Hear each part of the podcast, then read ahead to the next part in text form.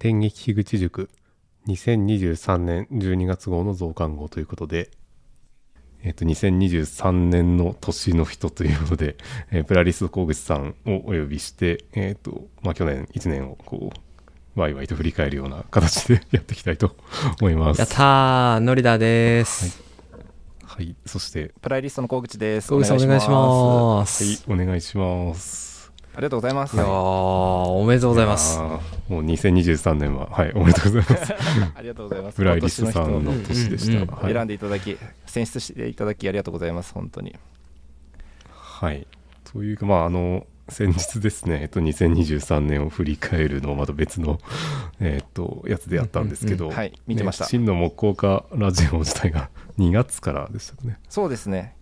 はい。去年の2月から意、外と、はい、1年経ってなかったっていうのもちょっと驚きなんですけど、実は1年未満です。はい。まあ、えっと、そのあたりも、なんで始まったのかなっていうところも含めて、えっと、まあ、軽い自己紹介からちょっと、あの、いただいても大丈夫でしょうか？はい、わかりました。はい。えっと、プライリストという屋号で、あの、木工、木工やっております。工口と言います。あの、真の木工家ラジオでは、アルバイトの工口という体でやっております。体っていうか、まあ、あの、ガチでアルバイトをしてるんですけど、あの、もう一人のですね、パーソナリティの花太郎さんっていう人がいるんですけど、花太郎さんの、あの、家具屋というか、まあ、工場で、結構ガチで、ガチでバイトしてる うん感じですね。はい。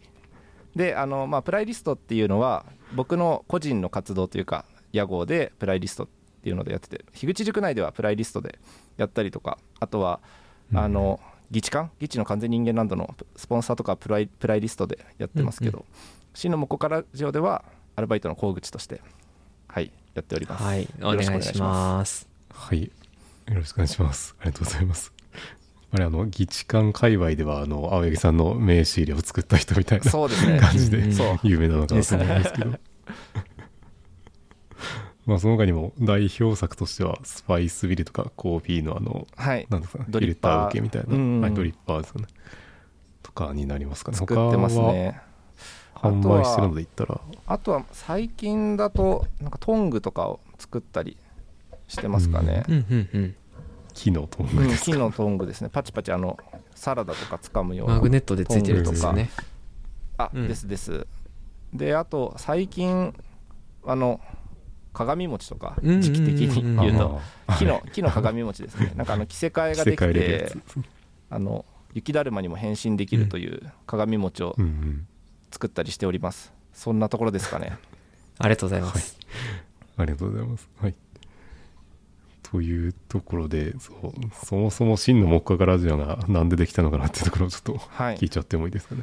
これはですね実はあの去年始まったんですけどやろうよっていう話はその前の年から実はあってなのでうん2022年か2022年から実はやろうっていう話をしててでその時はまだプライリスト FM っていうなんか僕個人がやってるポッドキャストあるんですけどあ全然更新できてないんですけど、うん。あのそれをやる前から実はやろうという話をしてて。そのきっかけはまあなんか多分他の人とみんな一緒なんですけどあの樋口さんがもうみんなポッドキャストやったらいいじゃんみたいな話を古典ラジオのなんか番外編かなんかで確かやってたような気がするんですけど。でそれを受けてあなんかやりたいなと思って。であのですねまあそれだけじゃなくてその自分が木工の作業やってる時に聞ける、うん。その木工に特化した番組っていうのがななかったんですよ、うう当時。でなんか自分が一番聞きたい番組なんかそういう番組があったら自分絶対聞きたいなって思ってたんですけどそういうのが木工番組がだからあれですよねあの農系ポッドキャストみたいなのがうん。あるじゃないですか、うんうんあのジャンルとして農家の人たちがやってるやつ、でそれの木工版みたいのがあったらいいのにないなって思ってたんで、あったら絶対聞きたい人僕以外にもいるだろうなと思ってやりたくてそれでですねたまたまその僕がバイトしてるところのあの花太郎さんはですね、13年ぐらいコミュニティ FM でずっとパーソニパパーソナリティをやってたんですよ。なのでもともとその喋ることに関してはもうずっと経験されてたので、じゃあもう僕と花太郎さんでややるのが一番早いんじゃねってうんうん思って、うんうん。でやろうやろうって言ってたんですけど花太郎さんが1年間もずっと忙しすぎて、もうあの心の余裕がなくて全然できなかったんですよね。ね。で、まあ、じゃあそのポッド2人でポッドキャストをやる前にとりあえず自分で始めてポッドキャストのその編集のノウハウとか、あのどういうふうに喋る時に気をつけないといけないのかみたいなことをまあ自分で試してやってみて練習しとこうみたいな自主練しとこうみたいな感じで始めたのがプライリスト FM で、えへでそれでプライリストレフプライリスト FM を始めてで樋口塾に入ればもっとちゃんとしたこととか勉強できるんじゃないかなと思っうんうんて樋口塾に入ったっていう経緯ですね、ね。なるほど。なるほど。時系列はそうだったん実は時系列はそう。実はですね真の木工ラジオが一番最初の時系列にあったんですけど、うん。ずっと表に出てこなかったっていう感じですね、うん。そのアルバイトも結構そういう前からやってたっていう、アルバイトは僕が独立した時からなのでうん。5 4年ぐらい経つのかな多分、うん。うん。うん。ですかね。結構長いんですねなんというか。そうですね。もうアルバイト下積み自体が長いですね。まだ下積みしてるみたいなうん 感じですね。まあ機械借りたりもしてるっていうのもあったりとかそうですね。そうそう。自分のうん工場というか機械僕ほぼ持ってないのでそのバイト先の花太郎さんの工房で機械作業して自分の作品も作ってるみたいな感じなのでありがたいですね非常に。うん。うんうん。というそのなんというか 上司と部下ではないけどその同僚的なところのそうですね。そう。ガチガチの上司と部下じゃなくて一応お互い個人事業主だけど、まあ、アルバイトなので僕の方がちょい下みたいな、でもなんか普通にお互いのことをなんていうんですかね。あの結構同じ目線で話し合えるみたいなところはありますね、うんやっぱりなんか続けてるとなんかお互いのことをよく知ることにもなるのかなという気もそうですすねるんですけどいや本当そうです。本当そう。だしお互いのうん。あの売上事情とかも知ってるので、うんそうあ今月はちょっとバイト代出すの苦しいのではみたいな時とかねありますよ。う んなるほど。そう。まあそんな感じでそのなんか仲良くやってたらなぜかあのネクストバイペンクリエイターアワード応募というか声がかかったとかそういう感じでしたっけ？えっとですね声はかかってなくてノリダーさんみたいに。ほらノリダーさん愛しの文具ねほら X で DM が来てどうですかインスタのみたいな。お誘いがあっインスたタで、はい、事務局の方から連絡ありましたね。っていう話を僕電撃樋口塾で聞いてマジでとしの文具やっぱ来てんじゃんと思っていや。ましたけど、まさかあのノリダーさん自体そう、忙しすぎて出れないって言って。マジかうんで僕は、まあ、それを聞いて応募しました、いやなんかその NEXT は今年から今年でねその2023年から始まったんですけど、それまではなくてあのペンクリエイターズアワードっていうのがうん。ずっとやってて、でそれはうん。結構もうすごい名だたる人たちが名だたるクリエイターの人たちが毎年受賞されてったんですよ、うんでまあなんか有名人枠みたいな人ですよね。いわゆる、はいはい例えばなんか菅田将暉とか、うん。なんかそういう人たちが普通に受賞してるアワードだったので、なんかそれの夜遊びとか。あそう今年ね安藤サクラさんとかね 夜遊びさんとかね工藤官九郎さんとかねうんやべえ人ばっかでしたよ。あの小説家のその直あれ？直木賞作家の方だったかな？とかあとあのうんなあのあれだ。えっ、とあそこあそこ。歌舞伎町タワー。歌舞伎町タワーの設計した建築家の人とかはい。来てましたね会場にレセプションで、へげあ芸能人枠の人たちはあの来てないんですけど、うんレセプションには。うん来てないんですけど、そそうそうそう。でもすごいすごい人たちがこうノミネートするアワードの下のラインというかまだ日の当たってない人たちのこううん。持ち上げて、今最前線でやってるそのクリエイターの人を講師に招いて、まあ、メンターとしていろいろアドバイスをもらえるっていうことだったのでこれはすごいのではと思って 応募しましたね。あまあでもダメ元でしたけどね。応募した。時はですね。その行動力がすごいですよ。でもなんか応募するのポチってやるだけですから別に大した 大したことはない。でまあなんかポチッとしたらたまたま通っちゃったっていう感じですね。もういきなりはい。5個に絞られるんですかね、あそうでした。いきなり5個でした。みたいなではなくて。いきなり5個でしたね。うんうんうんでそうですね。えーっとポッドキャスト部門とえーっとあそうですね。ターデザインと、あとパッケージデザインですね。うんパッケージデザインはうんクラフトビール似たようなの感じというか。パッケージをやっててこれがこのパッケージ選ばれたパッケージのビールがあのレセプションの時あの授賞式の時ですね。みんなに振る舞われてました。でお持ち帰りでお土産にももらいましたね。このビールは。うんすごかったです。これ他の部門の人とはあんまり交流とかってあレセプションの場ぐらいでしいかそうですね。レセプションの場でしか他の部門の人と交流はなかったですけど、うんうんなんかやっぱ、なんていうんですかね。あの聞いた話によるとやっぱ他の部門の人たちは例えばまあデザインの勉強をあの学生時代からしてて独立された人とかあとはあのまだ会社員されてるけどまだあの入ったばっかりとかあと学生の人とか割とその2回2回なんですかね近しい属性の人が集まってたらしいんですけど、まあ、ポッドキャストだけはなんかもうごちゃごちゃだった。属性がみんなバラバラだった。海外もいましたからね。あそうっす。あうん。海外の人もねいた。あでもねあのねパッケージん？ポスターデザインは確かね海外の人いたんですんですね。中国中国の方かな。そう。ほぼ日本語喋れない中へー中国の方がいたんですけどえー。その人が確かね1位取ってたんですけど。うん。かっこよかったと思いますさっき見てたんですけど。かっこよかったですねそうそう。でもなんか属性がポッドキャストだけはバラバラでうんうんうんうん。すごいそうそうそう。ね逆に僕はすごい楽しかったですけどね。普段絶対会えない効果人たちとでないですよね。そう普段木工界隈にしか生息してないので。めちゃめちゃ刺激になりましたね。面白かったですなるほ当に。うん。いやー。なんだろう。そのワークショップはいでブラッシュアップするっていうその、うん。まあ次世代を育てるみたいな、はい。そういう目的もあるかなと思うんですけど。はい。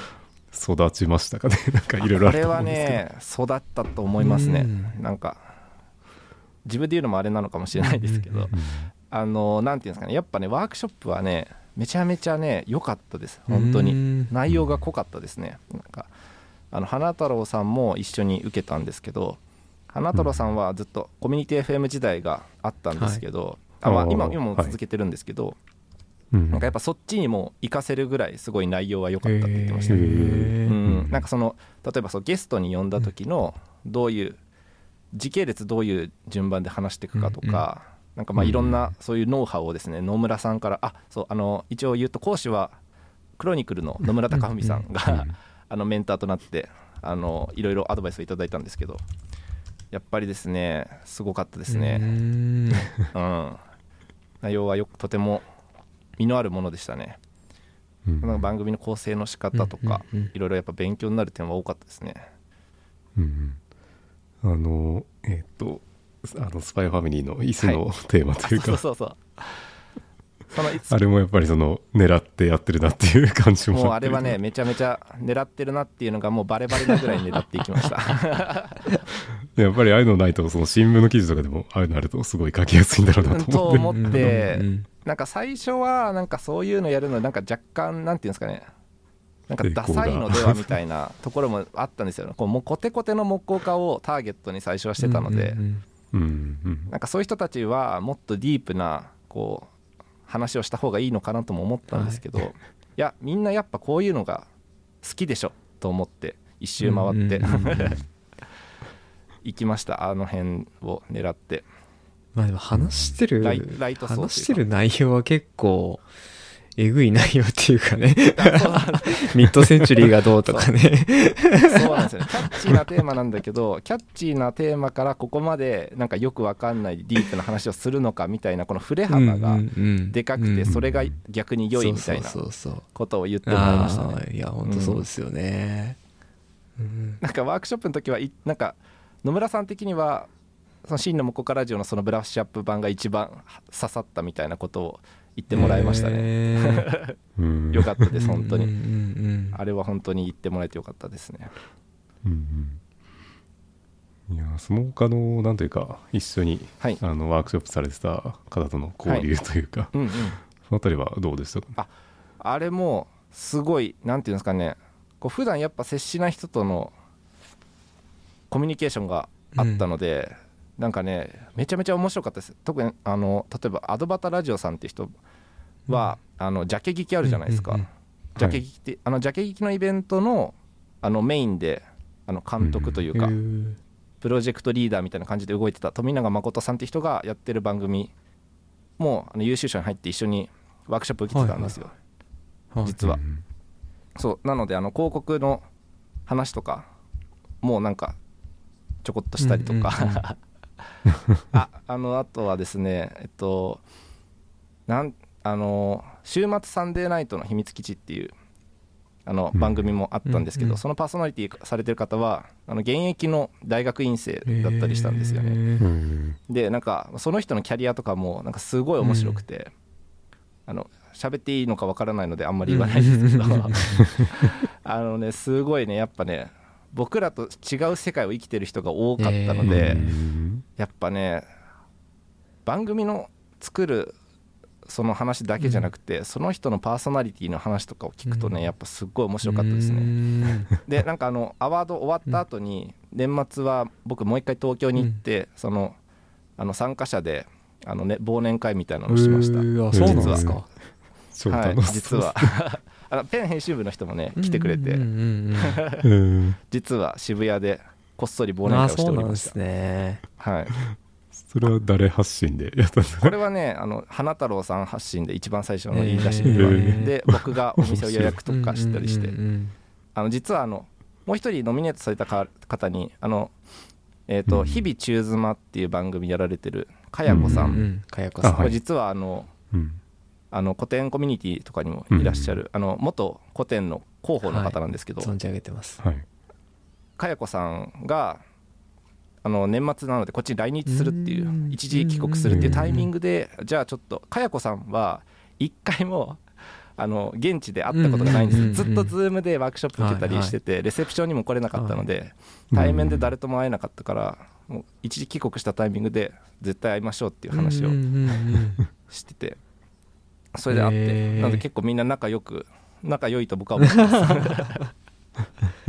いやマジで楽しいっす。ね楽しかったですね。うん。いやーすごいな。その樋口塾の人もなんかいろいろいろんな人がいて 面白いなと思うんですけど、うんうんそれよりはなんかさらにぶっ飛んでるような人が 集まったのかなっていう。なんかそんなようなそんなような印象を受けましたね。ううんんうん。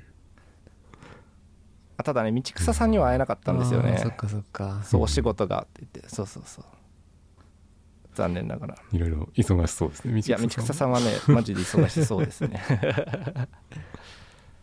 そんな感じでようやくすかねあれ本をちょっと購入しましたけまだ手元に届いてないっていう。道草さんの本いやとてもいいですよやっぱ。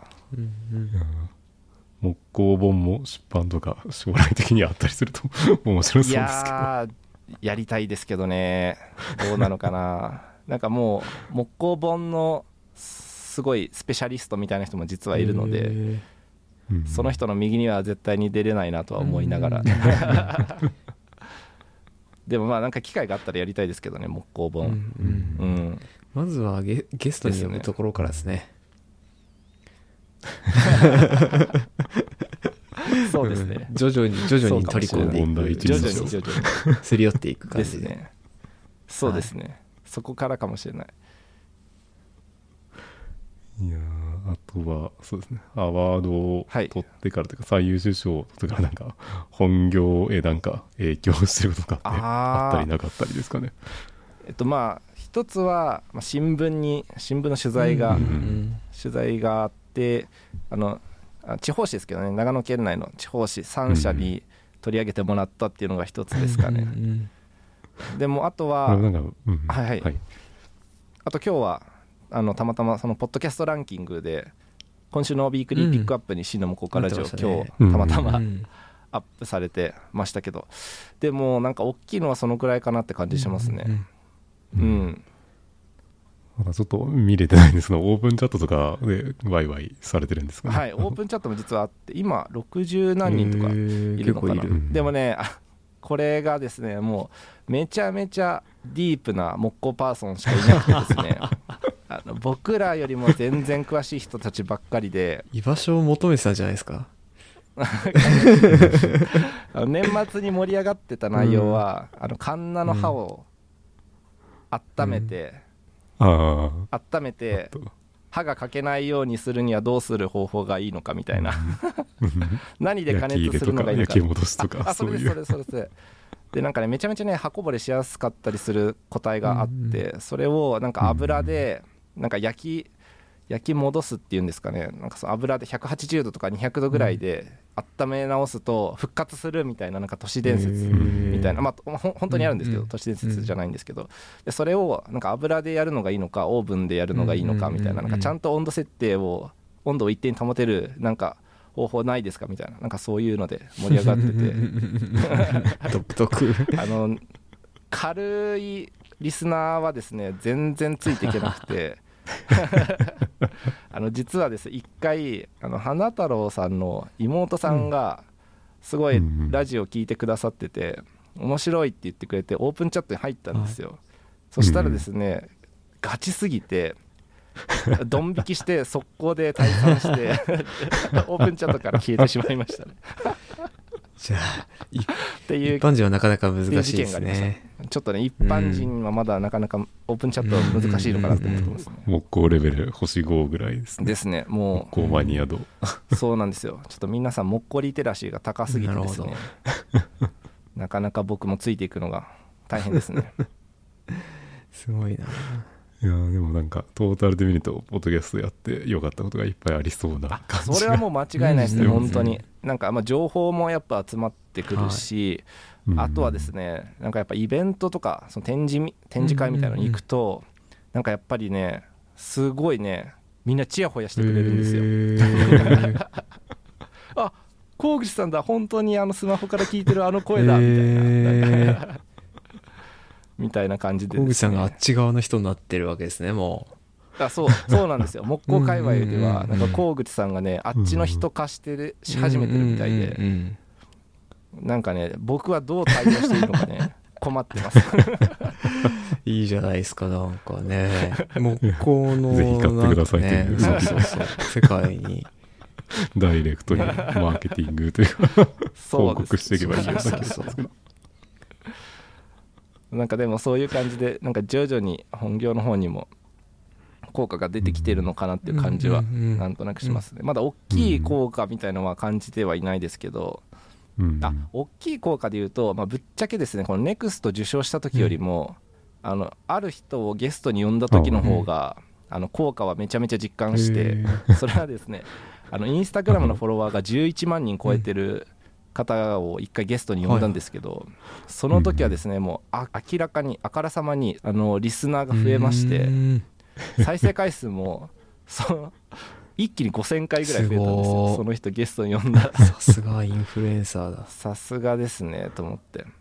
そう木工山源さんっていう方なんですけど、うんうんやっぱ山源効果はすすごくて凄まじくてですね。もうゲスト呼んだ後にですねうなぎをご馳走してあのありがとうございましたっていう お礼をしました。すごいな。まあでも多分この後 NEXT の効果はじわじわ来るのではって思ってます。けどあうんでもなんかその前後からか分かんないんですけどねあのあれですねポッドキャストランキングのデザイン部門でもうめちゃめちゃ上位に行くようになりましたね。山源さんの後と NEXT のワークショップかぶってるぐらいから。うんうんもうなんか常になんかデザイン部門ではい2位からえ多分10位に下がってないんじゃないかなぐらい。一番高い時2位になってましたね。うんすごい。タクラムタクラムレイディオが1位で2位が真の木工家ラジオみたいになってる時があって なんかやばいなこれって。そんな時が1回ありましたね。うんうんうんうん私もあのランキングたまに見に行くんですけど同じデザイン部門に愛しの文具もあるんでそうそうそうですよ。ねそうそう。そう。木工家ラジオすごいずずーっと今上位にいるなーって思って。そうですよね。なんか僕最初始めた頃は愛しの文具をはるか上に見て いやいやいや。たんですけどやべえ愛しの文具20位じゃんとか言いやいって真の木工家ラジオ500位ぐらいだった時なんですけど それがなんか気づいたら愛しの文具超えてしまっていてマジかライジング最高ですねいや愛しの文具も負けない いやいや。そうですよね。上がっていくと。いやでも愛しの文具ほら今度あのタコさんたちの番組あにそうですね。森田さんが。あもう収録収終わったんです録は終わってるんで。あうん。はい。いやすごいじゃないですか。ま愛しの部分もすごいさあ、すこれからがです,、よ、これからです。ずーっとこれからの番組です。末永はい、くやる、末永くやるそう感じで。長くやるタイプなんで。いやそれがそれがいいですよね、うん。それがいいです。うん。あでもなんか僕のその真のモコカラジオもなんかもともとはそのなんていうんですか僕が聞きたくてうんやったら絶対楽しい番組みたいのがやっぱ根本にはあるのでなんか最初からなんかもうマネタイズしてやろうみたいな気はもともとさらさらなかったんですけどなんかやっぱ増えリスナーさんも増えてきたしあのなんかメーカーの人とかもなんか物を持ち込んでくれてなんかなんかややタイアップみたいな時もあったりしたのでなんかマネタイズができたらいいなとは思ってますね今は。なんかやっぱ編集とか結構大変じゃないですか。まあまあまあ、確かに。うん。だいぶ時間を持ってかれているので、なんか本業この時間本業に当てれば良いのではってみんなから言われてるんですけどうん。なんかポッドキャストで多少なりともお金が入ってきたらちゃんとあの胸を張って編集作業ができるので 事業の一つとしてできますからね。あそうそう、なので今年の目標はちょっとマネタイズ少しでもできたらなって思ってますね。うんうんうんうん。なるほど。仕事とかでもいや利益率向上みたいなところとかってあるんですかね？そう標ですそうです。いやまあもうそれはそうです。それはそう本当に、仕事も利益率向上はもちろん。まあでも利益率向上の前になんか売り上げがそもそも僕少なすぎるので、売り上げをまず上げて それから利益率もちょっとなんか良くしたいなという感じはしますね、うんうんうんああとね今年の目標ねあの花太郎さんの工場の中に収録スペースというか、うん。あの収録ブースというかなんか簡易スタジオみたいなのを作ろう作ろうっていう目標は掲げ掲げてます、はいはいはい実は、もうだもう二人だったらすぐできるじゃないですか。うんバンバンバンみたいな。あそうなんで一すよ。瞬でとか。あのもう材気持料あるんです。よちの問題ですよね。とか。実はもう花太郎さんの現場でなんか余ってあと処分するだけみたいなやつがでも処分するからもったいないって言ってずっと放置してたやつとかがいっぱいあって、うんうんうんうんそれを使って材料費というかほぼ僕らで払う材料費はほぼゼロでできないかなと思って今計画中です。なるほど。いや、楽しみです、それは。いやできたらぜひそこにも行ってみたいです、あぜひぜひ。ね。そうできた暁にはちゃんと人呼べるんじゃねっていう話をしてて、あの収録機材はもうペンの副賞で手話さんからもらった高級なマイクと高級な高級なヘッドホンあるので、うんうんうんこれはちゃんと人呼べるのではいいみたいなっですね。うんていうのが今年の目標でしょうか、はい。ありがとうございました。ということでまあ駆け足でしたけどえっ、と以上今年の人プラリス小口さんでした。はい。ありがとうございました。ありがとうございま。ます。した